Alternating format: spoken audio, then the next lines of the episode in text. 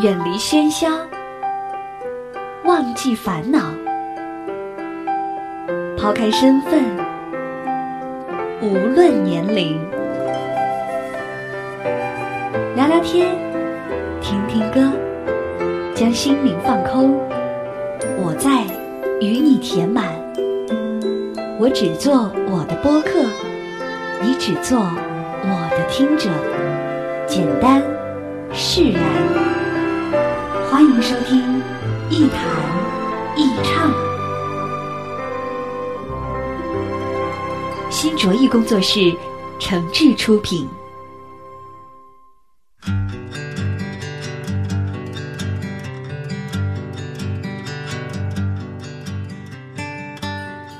这里是网络播客节目《一谈一唱》，我是梁毅。在收听节目的同时，别忘了关注我的新浪微博“梁毅一九七六”。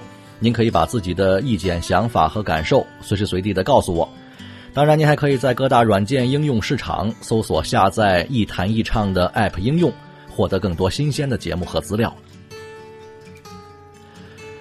有人说金牛座是个特别爱财的星座，那作为金牛座里的牛角尖儿啊，最近呢，我也一直想说说这个钱财的话题。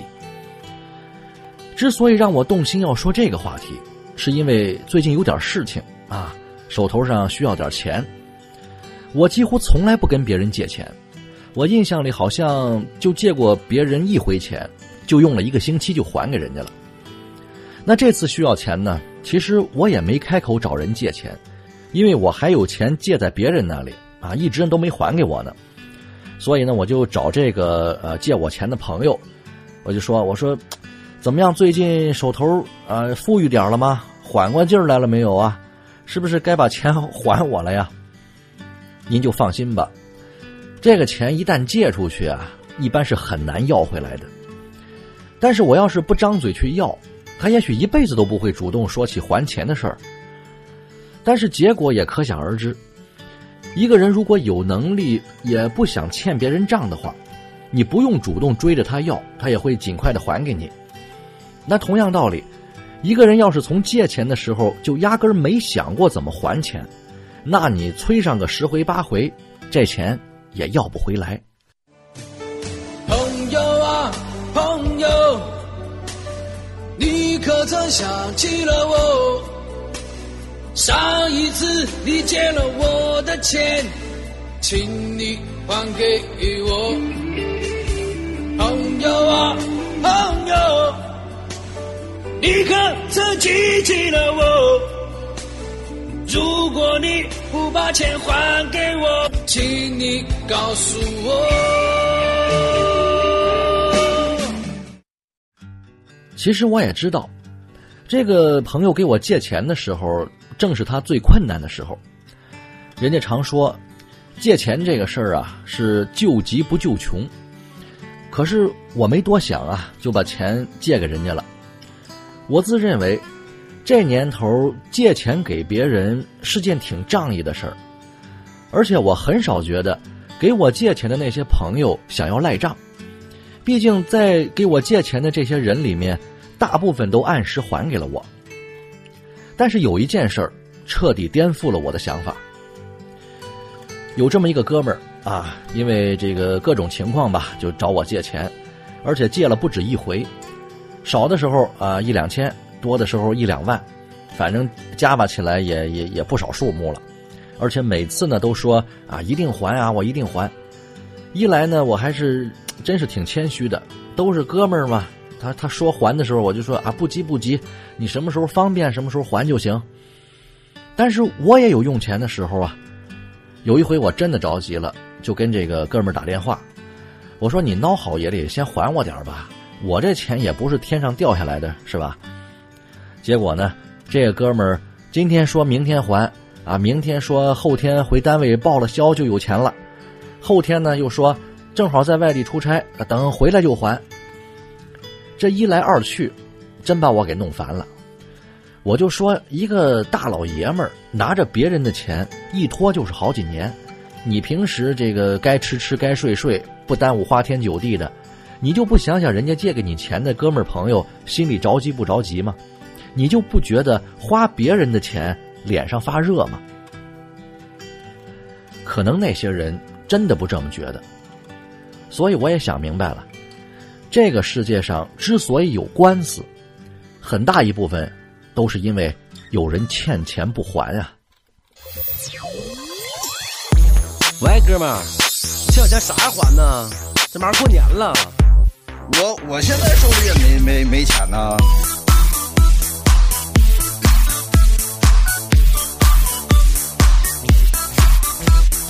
当初你借钱是蜜语甜言，你说还钱的时间那不会太远。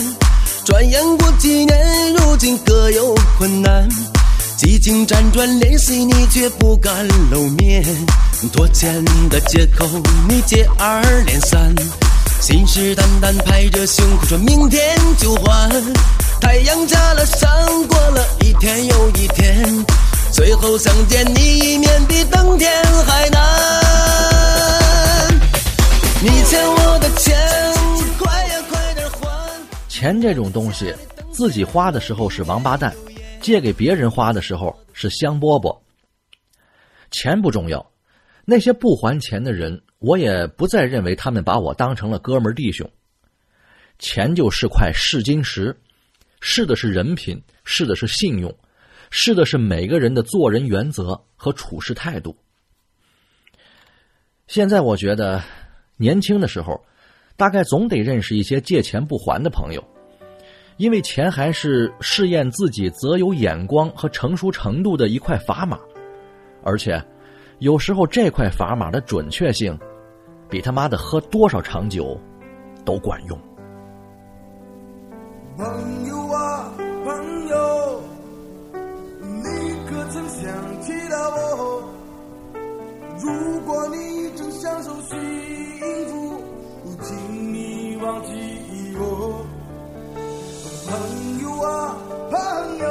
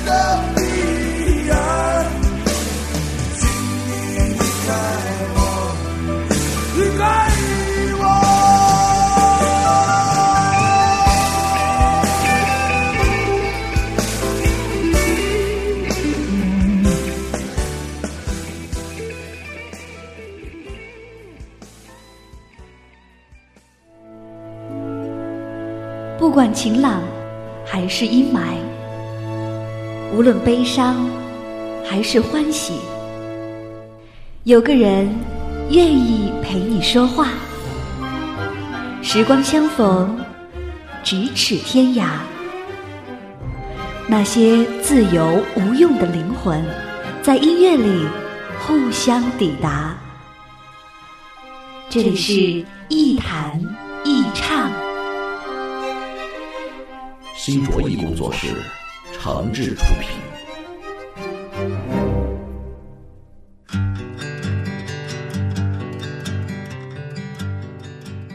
这里是网络播客节目《一谈一唱》，我是梁毅，欢迎各位继续收听。说到这个钱的话题啊，那我再讲一个和钱有关的故事。前不久，一个朋友家的这个老房子要拆迁，我们都知道，拆迁是什么呀？拆迁就是谈钱呀。你看看哪个钉子户不是为了多要点钱啊，或是多要几套房子去当钉子户的呢？所以我这个朋友呢，就跟这个楼上的这个左邻右舍商量啊，说咱们这个楼啊，人家开发商看上了，政府也规划了，咱早晚得搬家。但是现在对方给的拆迁费太低，那现在呢，咱大家伙可得团结起来啊，咱得抱团跟他死磕。这拆迁费要是上不去，咱谁也不走。好，大家伙儿都同意啊。那然后呢，大家就一块商量合计了一个价格，一块给这个开发商谈去。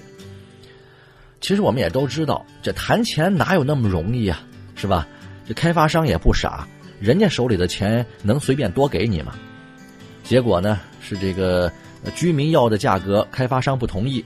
那开发商报的价钱呢，居民们也不接受，事情就这么僵持下来了。但是谈不拢归谈不拢，但这地皮啊，早晚还是得动啊。这种僵持局面维持了大概有一年多吧，这开发商也有点坐不住了。这耽误一天的工期就影响一天的进度，那时间也是钱呀。既然文的不行，那就得有个办法，那就来点下三滥的吧。所以呢，开发商就找了些人啊，这个社会上的一些闲散人员，反正房子和人他不敢动，但是我可以先把你的路给扒了呀，啊，把院墙给你拆了呀，把地下室给你捅了呀，或者把下水道给你堵了呀，反正使了不少阴损的招数。这一来二去的，我这朋友这个楼上楼下的人就受不了了。你去投诉吧，上访吧，那也不能天天在这个省委、市委门口静坐呀。而且这个楼上住的还都是有点文化的人，别人能使得上来的那些下三滥的招数，这文化人还真不一定使得上来。所以就算跟他们对着干，也做不到。要就这么耗下去呢，大家伙的生活质量可就没什么保证了。这钉子户可不是人人都能当的。这时候呢，就有人坐不住了。拆迁说白了不就是你给钱让我走人吗？那钱谈拢了不就得了吗？既然大家伙一块谈谈不下来，那干脆个人顾个人得了。于是呢，就有这个脑筋活的人啊，私下去这个自己找开发商了，说这呃这样，你给我的这个拆迁补偿的钱呢稍微多一点，我立马就搬走，我也不跟楼上的这些老少爷们儿一起干耗了。而且对外呢，我也不会给别人说你给了我多少钱，咱们直接算是私下交易。这就有突破口了呀！你看，先走的人基本都能得到点好处。这时候呢，开发商又放出风来了，说这个先走的住户能得到更多的补偿啊，还有优惠，前十名额外增加一部分补偿款。这时候，这个楼上的这大家伙的军心就有点不稳了。虽然说有骂娘的，有这个继续死守的，但是大家心里的小算盘都开始动起来了。我这个朋友也说，与其这么干耗着，天天就跟住在建筑工地上一样，还不如早点走。那我也找这个开发商单独谈谈去。这时候谁也顾不上谁了。至于接下来的结果，我没再去细问。我知道，钱就是块试金石。至于你愿不愿意接受这桩买卖，甚至你愿不愿意出卖一些什么，其实跟你的道德、原则、感情没有太大关系。你之所以不接受，也不证明你就是君子或是圣人。说白了，要么是你想卖的东西根本没什么价值，要么那只是别人给的价格还不够高而已。重赏之下必有勇夫。自古如此。钱钱钱钱钱钱钱钱钱钱钱钱钱钱钱钱钱钱钱，港币、台币、人民币、英镑、美元，港币、台币、人民币、英镑、美元。简简单单思维，丰丰富富裕，佯装笑颜即可理解。内心却焦急地，内心却焦急地呼唤。生存在虚伪里，虚伪的下面，人曾多看一眼。这是个现实的，这是个现实的空间。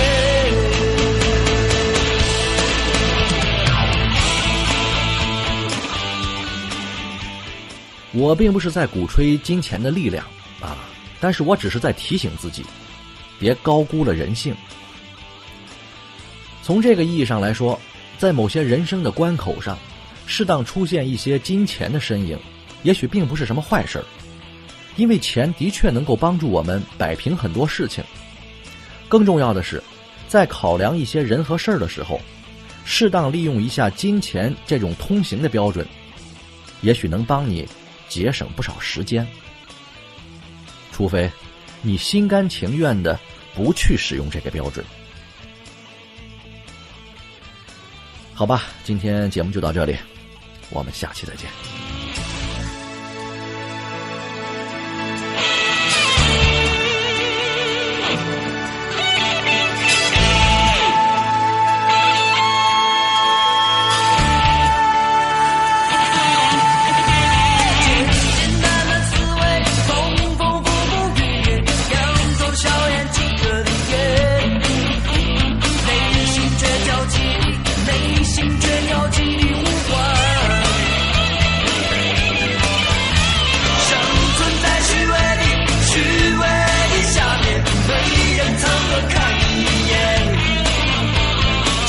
是个现实里，这是个现实的空间。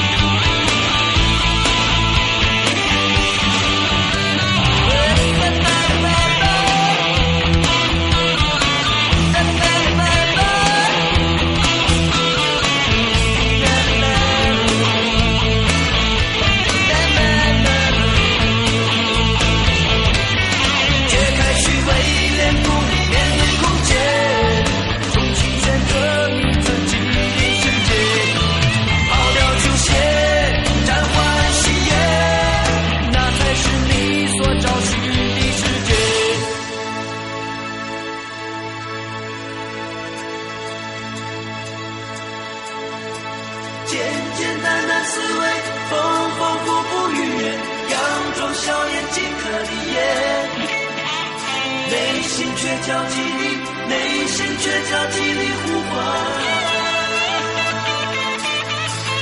生存在虚伪里，虚伪的下面，没人曾多看你一眼。这是个现实的，这是个现实的空间。